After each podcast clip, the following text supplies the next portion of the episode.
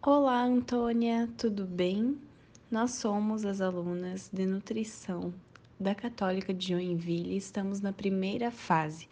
Nós participamos do PAC 1 e estamos aqui hoje para lhe fazer algumas perguntas. Por favor, comece se apresentando para nós. Você pode dizer o seu nome, a formação, sua idade onde você trabalha hoje. Oi, equipe, tudo bem com vocês? Eu espero que todas estejam bem né, com essa situação crítica que a gente está passando agora. É uma ótima ideia fazer podcast, confesso que eu fiquei bem contente em, em ser convidada. Né? Agradeço então o convite e espero ajudar vocês é, dentro da, da expectativa do grupo. Então, né, é, como vocês bem já falaram, meu nome é Antônia, é, eu sou formada há nove anos pelo IELUSC, tenho especialização em nutrição clínica e preceptoria no SUS pelo Hospital Sírio-Libanês. Né? Hoje eu trabalho atualmente na maternidade Darcy Vargas. É, eu tenho 34 anos, esse ano eu faço 35, e, e tenho uma experiência de aproximadamente sete anos ah, com atuação na maternidade e pelo menos oito anos com experiências na área de saúde pública. Há quanto tempo você atua como nutricionista e há quanto tempo está atuando em uma unidade de alimentação e nutrição na maternidade? Pois, como eu falei, né, são nove anos de formada, é, eu tenho experiência há aproximadamente oito anos com saúde pública e, e, dentro da maternidade eu atuo há aproximadamente sete anos, né, dentro da, da UAM. É, inicialmente, quando eu me formei, eu comecei a carreira no Programa de Saúde da Família do município de São João do, do Itaperiú, né, um município divisa, divisa de, com Barra Velha. E logo depois, eu fui chamada no concurso da Secretaria Estadual de Saúde. É, eu já atuava na, no Hospital Regional Hans-Dieter Schmidt, que também é do estado, mas concursada com nível médio. E, e, simultaneamente eu tava, estava fazendo a faculdade de nutrição, me formei, abriram alguns concursos em, no ano de 2012, né? É, eu fiz todos eles que tive a oportunidade de fazer.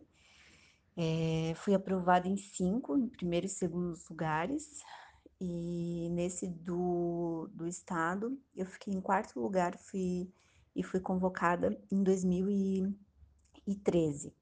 Então eu vou completar sete anos é, na maternidade, né? Lá é, tive experiência com responsabilidade técnica da UAM e, e a clínica. Também auxiliei na implementação do programa de residência multiprofissional em saúde materno-infantil. Atuei também no banco de leite, né? Hoje não faço mais essa atuação efetiva, mas pude ter a oportunidade também de atuar no banco de leite. Né? Só que como eu era a única nutricionista, as, as atividades meio que é, eram muitas atividades para eu dar conta sozinha. Então eu optei por, por dar mais atenção inicialmente à UAN, que estava precisando, né, ajustar planejamento e tudo mais, e ajustar a clínica com os protocolos. E o banco de leite eu fazia é, três vezes na semana, duas vezes na semana. Não era efetivo todos os dias, até porque não conseguia me dividir em, em várias ao mesmo tempo. Depois a gente recebeu mais duas Nutris, né? E aí as coisas ficaram mais fáceis. Por que você escolheu trabalhar com o Ana Maternidade e qual a importância do nutricionista nessa área? Bem, nessa pergunta eu sempre respondo para todo mundo que eu vou dar palestra ou alguma aula que eu acho que foi a UAN que me escolheu. Só para a gente descontrair um pouquinho, porque eu realmente não me imaginava na UAN, né? Eu não queria de jeito nenhum. É, a, a minha, o meu interesse era na saúde pública, mas voltada para ambulatório e clínica, atenção básica, né, ou média e alta complexidade. Mas o destino me levou para atuar nessa área, né? E hoje eu posso dizer que eu sou apaixonada, porque na UAN a gente faz gestão e a gestão envolve custos. Só que especialmente o foco, é, eu acredito que seja nas, que seja nas pessoas. Né? Isso é mais importante para mim. Eu acho que a valorização e a capacitação da equipe para oferecer o melhor serviço para gestantes e as nossas purpers e também funcionários é muito importante. É, durante esse período, né, que inicialmente os, os custos das nossas refeições é, sempre se manteve o mais baixo do estado. Então, a minha preocupação sempre foi otimizar os suprimentos, a mão de obra, mas eu sempre tive em mente que isso não acontece é, sem a interação e a motivação da equipe. Então, eu desenvolvi minha liderança e, e hoje eu entendi que qual é a minha missão de vida, né? Que é justamente trabalhar, trabalhar com pessoas e para pessoas. Qual é o público que você assiste nessa One? São somente gestantes? Então, o público-alvo são gestantes e puérperas, né? No ambulatório e internação. No ambulatório também, a gente tem um, um ambulatório específico no pós-natal até o segundo ano para os recém-nascidos com muito baixo peso e que acabaram ficando muito tempo, é, muito tempo internados na, na UTI neonatal. Então, acabam fazendo simultaneamente o atendimento com a unidade básica e com o nosso ambulatório. Também atendemos os funcionários, residentes, estagiários, isso nas refeições é, servidas, né? São aproximadamente mil refeições por dia. É, são dois públicos, na verdade, o público da, da, dos pacientes e o público de funcionários e, e residentes e, e, outros que são os estagiários, né? E a gente tem um público dos internados, das pacientes internadas e das que vêm é, via ambulatório, que algumas fazem refeição lá, também no, no refeitório. Quais são as atividades realizadas em seu trabalho na UAN? Pelo que você é responsável? Então, equipe, nessa essa pergunta, a resposta é um pouquinho maior, mais compridinha. Por quê? Porque na função de coordenação, né, a gente, eu acabei abrangendo todas as áreas de, de atuação ali dentro da, da maternidade, que envolve a parte de UAN, de gestão, responsabilidade técnica, área clínica, né? E, e banco de leite e lactário. O lactário a gente ainda não tem, estava em, em processo de solicitação de planejamento, que foi encaminhado para a direção, mas eu acabei abrangendo todas essas áreas para a gente trabalhar num todo ali dentro, né? E agora somos em três nutricionistas. Então, observando a resolução do CFN 600 de 2018, é, a, a atuação dentro da maternidade, né, ela consiste em acompanhar e direcionar o atendimento ambulatorial e clínico com a nutricionista clínica e as residentes. Tem também cadastrar e enviar documentos fiscais à secretaria, confeccionar documentos diversos inerentes ao setor, confeccionar escalas de serviços e sobreavisos quando, quando houver, coordenar as atividades de recebimento e armazenamento de alimentos, materiais de higiene descartáveis, coordenar e supervisionar as atividades de implementação do lactário, né? Como eu falei para vocês, ele foi está numa fase bem inicial de ainda solicitação e colocação de, de argumentos na necessidade de a gente efetivamente ter um lactário elaborar e atualizar os procedimentos operacionais padrões, né, que são os POPs, elaborar e atualizar é, o manual de, de boas práticas de, de preparações, elaborar e executar os cardápios, então incluindo os com necessidades nutricionais, né, com base no diagnóstico nutricional, elaborar e implantar fichas técnicas de preparação, elaborar relatórios técnicos de não conformidade nas fiscalizações realizadas, fiscalizar contratos de gêneros, atas de leites e fórmulas, né, com elaboração de relatórios quando necessários ou as notificações aos fornecedores necessárias, gerir os colaboradores da Orbank, que é a empresa hoje terceirizada que tem a maior parte da mão de obra dentro da, do serviço de nutrição, participar do planejamento de estágios de estudantes de graduação em nutrição, dos novos valores e a residência multiprofissional em conjunto com a equipe, planejar os quantitativos de gêneros para licitação, leites e fórmulas prata de registro de preços é, junto à secretaria, participar do comitê gestor da instituição, participar dos comitês de produção e clínica na secretaria, participar da equipe é, multiprofissional de terapia nutricional, promover periodicamente aperfeiçoamento e atualização de funcionários através de treinamentos, de cursos, né? Supervision... E supervisionar e coordenar as atividades de pré-preparo, do preparo e da distribuição das refeições, copas e cozinha, para funcionários, pacientes e acompanhantes.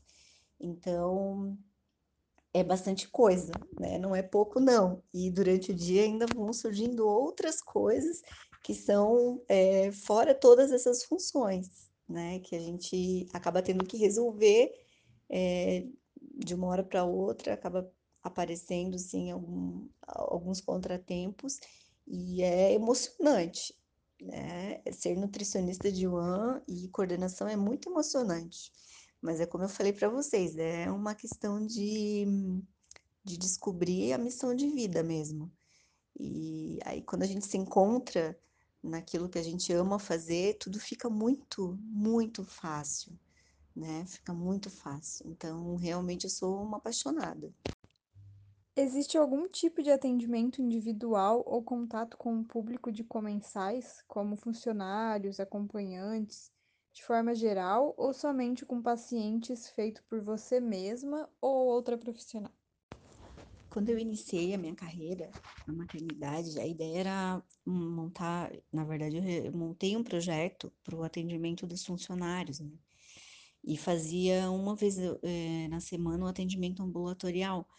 Porém, como eu era só, as demandas da UAN e, e do próprio ambulatório para gestantes aumentaram muito e eu não consegui dar prosseguimento. Agora somos em três. Um outro projeto, um, um projeto está em andamento na Secretaria de Estado da Saúde, que inclui a saúde do trabalhador, que eu considero muito importante é, é, fazer essa associação e trabalhar também a saúde do trabalhador. Apesar de que dentro da instituição nós temos tickets específicos e são distribuídas dietas específicas se o, o funcionário ou acompanhante tiver alguma indicação, né? E no caso das gestantes e das puérperas, então elas são acompanhadas diariamente no ambulatório e internação. O atendimento delas, ele é das, das gestantes e puérperas, ele é realizado geralmente pela nutricionista da clínica, né? E residentes. E esse acompanhamento dos funcionários, é, em geral, eles conversam, trazem um, um atestado, uma declaração médica, e a nutricionista da UAN entrega o ticket específico e ele é, solicita na, na cozinha e recebe a refeição específica, né, para sua patologia. No atendimento às gestantes, como é feita a avaliação nutricional e quais os critérios que você considera mais importantes nessa avaliação? Bom, nesse caso em que a gente fala de avaliação nutricional, é, todos os critérios são importantes. Então, é realizada a anamnese completa com antropometria, a história clínica, a avaliação dos exames laboratoriais e um recordatório de 24 horas em todas as consultas, né?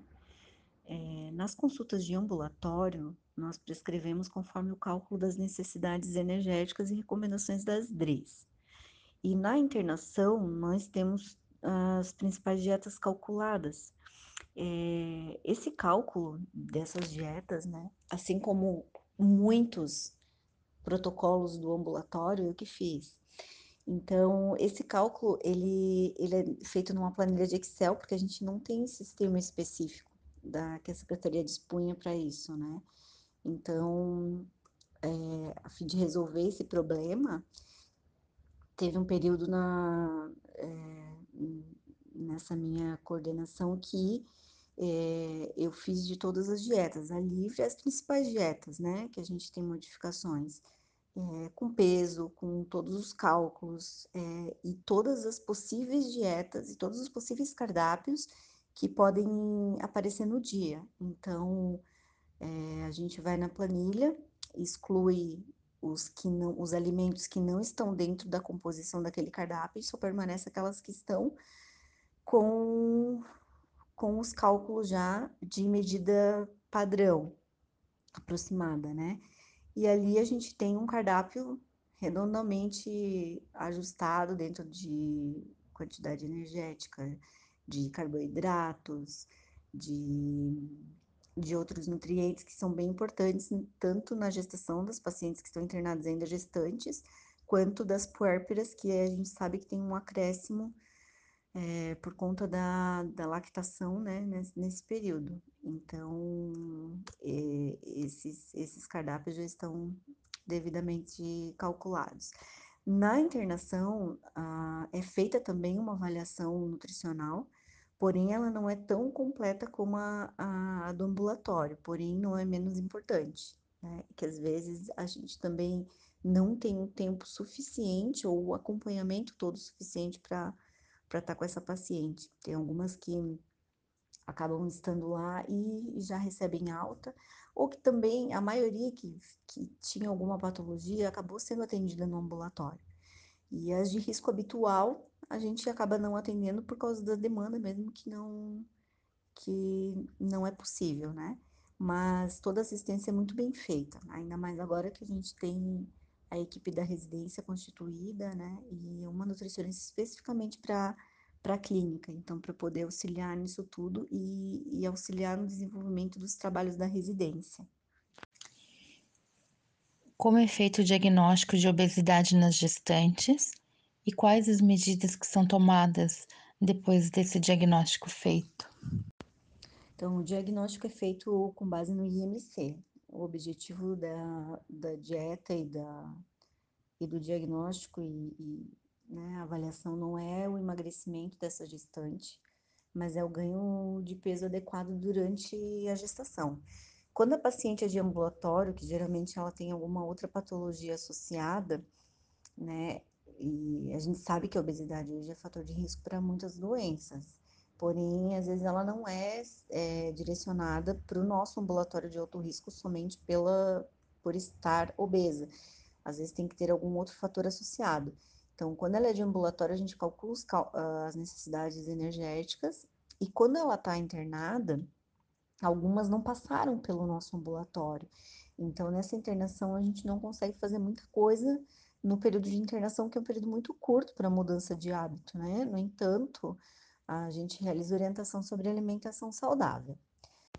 Seria ideal que nós tivéssemos o contato com essa paciente já no início, no início da, da gestação, né? Que acaba ocorrendo mais na atenção básica.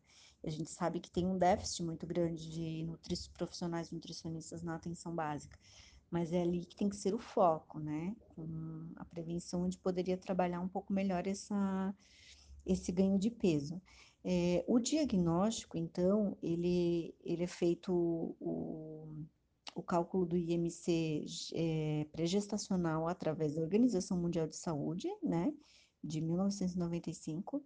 Nós utilizamos também para avaliação gestacional as referências de Atala, né, 1997, e para o ganho de peso durante a gestação, uh, as referências do Institute of Medicine, de 1992. Então, a gente tem três parâmetros na, na avaliação e, e todos eles são bem importantes, né? É, mas é como eu falei, às vezes a gestante não chega num, num período que dê para a gente fazer essa intervenção. Por isso que na orientação a gente sempre coloca que a prevenção ainda é o melhor remédio. Quais são as principais doenças crônicas não transmissíveis ou restrições alimentares que acometem as gestantes da maternidade? Bom, as principais que nós atendemos são pacientes com diabetes, tipo 1 e 2, e, e com hipertensão arterial sistêmica, é, fatores esses que são agravados pela obesidade, né? E nós temos o diabetes gestacional e as doenças hipertensivas da gestação, que são que podem ser transitórias, só no período em que a gestante, em que a paciente realmente está grávida, está gestante, por questões hormonais, por outras questões que são das modificações fisiológicas do corpo dessa gestante, certo? Só que dentre as que desenvolveram diabetes gestacional, pelo menos 15% delas, as que não cuidaram adequadamente ou que têm outros fatores de risco, é, pode continuar com, essa, com, com esse quadro de diabetes e ele se tornar um diabetes tipo 2, né? Que é o crônico. E, e aí a gente faz a, a prescrição, né? Dietas é, voltadas para essas situações. Nós temos protocolos específicos. Também é importante salientar que na literatura ah, é descrito que 50% dos problemas na gestação são de natureza evitáveis, né? Ou seja, né, com mudança do estilo de vida, a gente conseguiria é, reduzir esse número de, de patologias na gestação aí. Quais dessas doenças estão ligadas à obesidade na gestação? Bem, os principais problemas é, relacionados à obesidade na gestação, de causas maternas, né, que a gente pode chamar, a literatura coloca como o abortamento, doenças hipertensivas, diabetes gestacional, tromboembolismo, gestação prolongada, complicações no trabalho de parto, né, com maior incidência de cesarianas, e no feto, prejudica o aleitamento materno, que a gente sabe que é muito importante logo após o nascimento até o sexto mês de vida, né? Aumenta o risco de infecção puerperal, é, o risco também de malformações congênitas, aumenta o risco para morte fetal e neonatal, e maior risco de macrosomia, ou seja, bebê com igual ou peso superior a 4 mil gramas, que é um bebê grandão, né? Que a gente diz, e essa é a característica do macrossômico. E o Apgard do quinto minuto, que é um índice que mede a vitalidade que os neonatologistas fazem com o feto, também pode ser prejudicado. Então, tem maior risco de internação, maior risco de complicação, maior risco de morte, de problemas é, seríssimos para a mãe e para o bebê, e para as instituições, né, que acabam tendo que investir muito mais para manter muito mais tempo a internação dessa, dessa paciente, desse neonato. Você tem conhecimento sobre dados concretos de incidência de obesidade, especificamente neste público de gestante? Se possível, cite os dados de uma média segundo sua avaliação.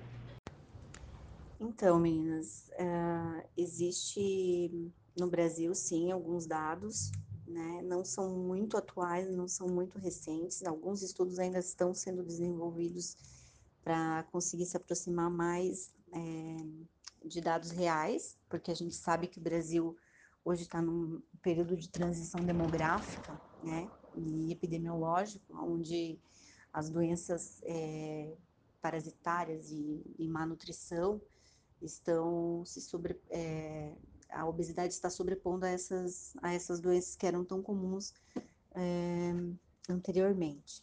Então, a gente já sabe que a obesidade é um grande problema, sim, mas os estudos ainda estão sendo realizados, né? Não, não existem muitos estudos, apesar de a gente já ter esse, isso como uma, um, é, um conhecimento diário ali dentro do, do serviço mesmo. É, então, em 2001, eu tem um estudo multicêntrico publicado pela Revista de Saúde Pública que avaliou a condição pré-gestacional das gestantes entre 20 e 28 semanas de cinco capitais brasileiras e constatou-se que dessas 25% entraram na gestação com excesso de peso. Então, ou seja, né, um quarto da população estudada estava com excesso de peso. A gente vai ver se esses dados também corroboram os dados que a gente vai tentar conseguir dar com essa pesquisa realizada na maternidade. Mas eu só vou ter esses dados é, mais para o final do ano, porque a coleta vai ser realizada a partir do, do momento que for aprovado no Comitê de Ética e Pesquisa e na Plataforma Brasil. Então, a gente vai ter que aguardar mais um pouquinho para esses dados aí. Você considera que deveria haver maior controle sobre essas informações? Eu acho que, na verdade, é maior disseminação dessas informações, né? E mais estudos, porque a gente ainda carece de estudos nesse sentido. É, porque se a gente conseguir identificar antes, né, podemos criar estratégias para solucionar o problema. Assim a gente ganha muito para a saúde pública. E tanto a mãe quanto o bebê também ganham bastante, além da, da gente tentar reduzir os gastos com a saúde pública. Então, é, é um assunto muito interessante, né, para quem, quem quiser estudar e, e, se especializar nisso, porque ainda tem, tem, tem poucos. Então, eu, eu acho que, na verdade, tem que ser disseminado e, e o interesse de ser estudado mais, né? Na elaboração do cardápio, são propostas opções específicas para os portadores de doenças crônicas não transmissíveis ou restrições alimentares? Pode citar exemplos? Bem, como eu falei para vocês, então nós temos calculadas as dietas é, gerais, livres, né, e, e as principais doenças que a gente acaba atendendo ali na maternidade. É, na internação, esses cardápios são calculados para a dieta geral e as principais doenças. Então, as pacientes têm sim redução ou melhoria na oferta de nutrientes específicos. Por exemplo, as pacientes internadas com RAS, que é a hipertensão arterial sistêmica, é uma doença crônica, nós ofertamos quantidades reduzidas de sódio. Para quem tem diabetes, por exemplo, nós aumentamos a quantidade de fibras e reduzimos os carboidratos, os carboidratos simples, perdão. Você considera que a sua atuação como nutricionista em unidades de alimentação e nutrição tem influência no combate e na prevenção das doenças crônicas não transmissíveis de todos os assistidos, mesmo com comensais saudáveis de forma geral? Sim, a, a atuação do nutricionista em um tem total influência, né? É, porque além de gerenciar o serviço de alimentação, a gente também é responsável pela qualidade higiênico-sanitária, ah, por todas as demandas técnicas, é, porém também responsável pela saúde dos que se alimentam no local, inclusive os funcionários. Então essa preocupação é crescente, né? Não, não é restrita somente a, a pacientes, não. É, é como um todo. Dentro das suas atividades, já foi realizado algum tipo de programa ou política de educação alimentar e nutricional que teve o intuito de levar informações ou conscientização sobre alimentação e a prevenção de doenças? Tanto que, é, como eu falei anteriormente, é, para os funcionários nós é, não temos um ambulatório específico ainda para eles, mas a dieta é calculada é, para que seja de forma saudável, né? O que a gente o que a gente acaba servindo são é, todos com alimentos minimamente processados, é, tem até a utilização de uma horta com alimentos orgânicos, só que né, ela não supre a, a capacidade toda de produção, mas nós temos uma horta também. E a gente é, prioriza pela saúde realmente do, do funcionário, né? Então, eles recebem os tickets, quem tem um ticket específico para quem tem determinadas patologias. Então, nesse item, é, ele na verdade é feito diariamente. Né? Todo o processo de educação nutricional é contínuo e é diário. Em alguns dias específicos, nós temos para o trabalho com gestantes, é, nós trabalhamos com gestantes diabéticas é, e obesas, mas que acabam tendo alguma outra, alguma outra patologia associada, né? Mas é diário, sim. É, esse esse trabalho de educação, ela, ele é diário. Você acredita que esse tipo de influência poderia ser mais efetivo? De que forma ele poderia ser melhorado? E acredita que falta incentivo ou estrutura? Então, eu acredito que a estrutura é um problema sim, né? Mas isso depende exclusivamente do Estado e, e de projetos dentro da apresentados junto ao comitê gestor. É, só que, em contrapartida, eu acredito que cumprir bem a função designada é uma questão de honra, né, e, e comprometimento com o juramento da nossa profissão. Então, independente da, da falta de incentivo ou estrutura, A gente tem que estar tá consciente de que fizemos um juramento e temos que honrar com o cumprimento desse juramento. A questão da falta de incentivo eu não diria, mas ainda falta muito conhecimento por parte dos gestores sobre a atuação do nutricionista, né? Então é isso que a gente tem que mudar também. Isso só muda com o exemplo, com o nosso trabalho. Não tem como colocar na cabeça das pessoas que nutricionista é importante sem demonstrar. Então a gente precisa estar tá muito firme, estar tá muito forte nessa atuação, né? Ter é, conhecimento técnico para conseguir comprovar que é, realmente o, o profissional nutricionista é importante nesse processo. Você poderia estar dizendo para nós quais são as dificuldades enfrentadas para sua atuação dentro desta área? O maior desafio é a adesão por parte das, das pacientes e, e o pouco tempo que a gente tem para inserir isso como uma mudança de hábito alimentar nessa população atendida. Então, encerra aqui a nossa entrevista e gostaria muito de agradecer a sua participação, Antônia. Muito obrigada em nome de toda a turma. Obrigada, equipe. Eu que fico feliz é, de novo pelo convite e pela oportunidade de falar um pouquinho sobre essa atuação tão maravilhosa que é do nutricionista, né? Independente da sua área. Tá? Podem contar comigo para o que vocês precisarem, eu, eu fico à disposição. Espero contribuir muito mais, né? É, quando a gente tiver as pesquisas aí já é, rolando em andamento e tudo mais, tá bom? Me coloco à disposição, sempre que vocês precisarem. Um abraço a todos.